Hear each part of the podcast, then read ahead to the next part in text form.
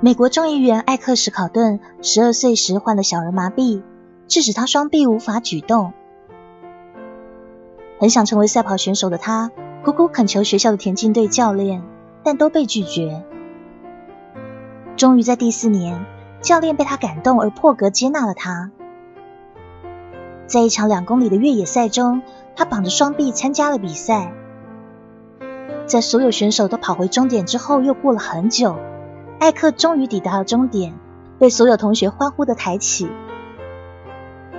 没错，这种不服输、抛弃现状不看、相信未来会比现在更有成就的心态，就是过度自信。